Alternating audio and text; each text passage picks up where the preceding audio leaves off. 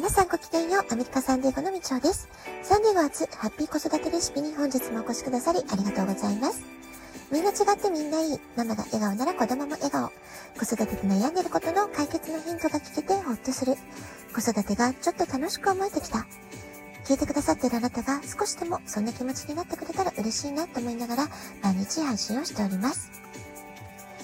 え、今週からですね、息子はアメフト部の試合に加えて、木曜日、陸上部の試合も始まりました。毎日の練習に加えて、授業前の朝の練習も週3回から週4回に増えました。え、私自身、え、筋肉痛や肩こりが起こった時に愛用するドテラ社の筋肉の炎症を和らげてくれるディープブルーラブっていうクリームがあるんですね。で、最近毎日息子とすれ違うたび、えー、このディープブルーラブのツーンとした香りがするんです。きっと体のあちこちに痛みを抱えているんだろうなというふうに思います。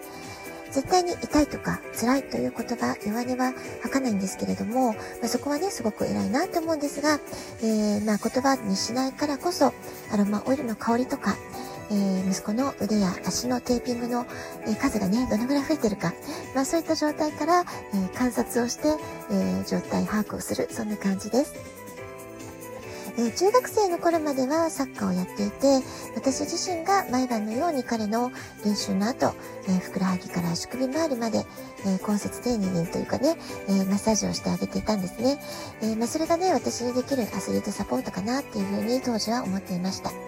で、今、まあ、それもやる、やらな、やらなくなってしまったので、えー、私ができることといえば、食事のバランスに気を配ることくらいでしょうかね。えー、特に試合前後っていうのは、何を食べさせようか、毎回いろいろ、え、考えてしまいます。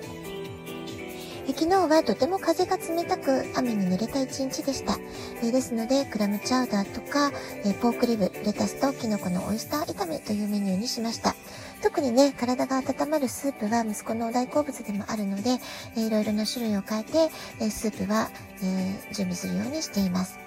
で、試合前は練習が増えるせいか、食べる量もすごく多くなるので、ご飯も多め、肉も多めというメニューを心がけています。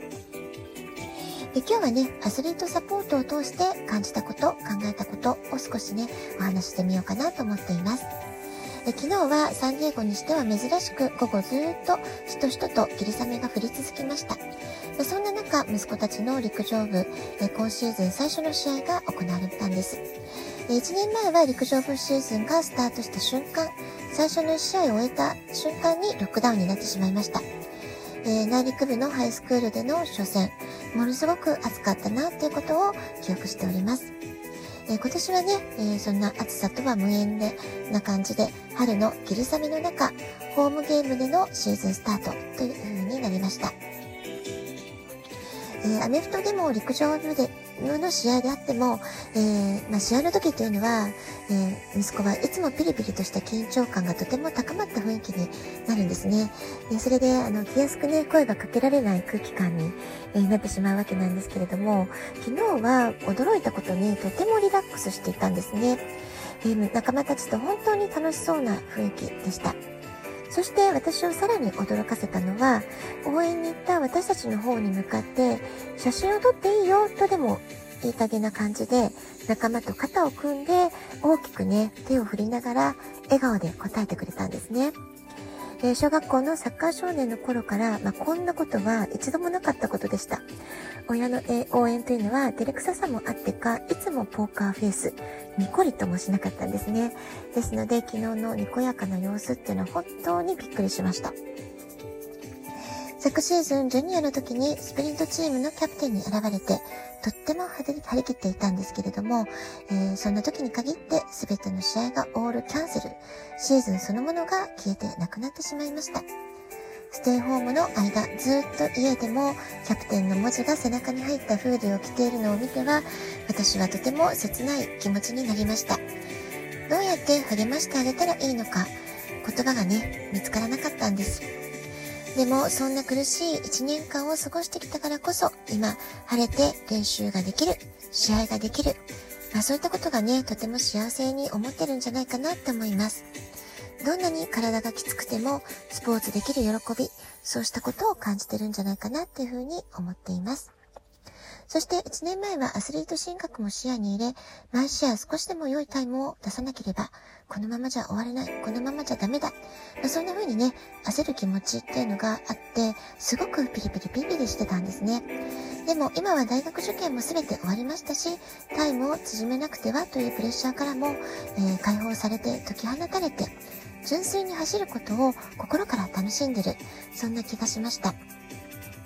自分のベストを尽くすということ、そして信頼できるチームメイトであり、ずっと良きライバルであった仲間と、毎回ガチンコの真剣勝負をする。そのことだけに意識を集中してる、そんな気がします。カリフォルニア州の子供たちは他の州に比べ活動が本当に長く長く制限されてきましたからハイスクールの最後の最後ギリギリではありましたけれどもこんな風に思い切り好きなことに夢中になれる時間を過ごすことができたこと本当に良かったなっていう風に思っています。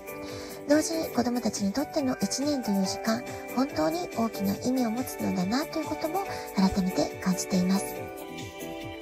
突然時間が止まってしまった先行きが見えない時間を過ごして、いろいろなことを悩んで考えて、子供たちは一回りも二回りもとても強くなったなって思います。長い人生にはこれから先も理不尽を感じること多々起こるでしょう。そして何が本当に正しいかなんて誰にもわからないことも生きてるうちにはたくさんあります。そんな時に自分がどう感じるのか、直感でどうしたいと思うのか、そうした感覚はとても大事になってくるんじゃないかなと思います。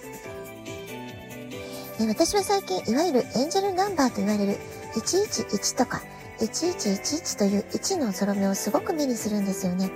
で、この現象、実は2年前に母が亡くなった直後から頻繁に私の前に起こり始めたことなんです。そして最近もまた1111の数字をとても目にすることが多くって、改めて数字の意味を調べてみました。すると、あなたの思考は素早く現実のものとなります。この時期の思考を賢く使ってください。思考はあなたの本来持っている願望と一致していることを望んでいます。恐れは一切持たずに望む未来を意識してください。えこんなね、とっても強いメッセージが書かれていました。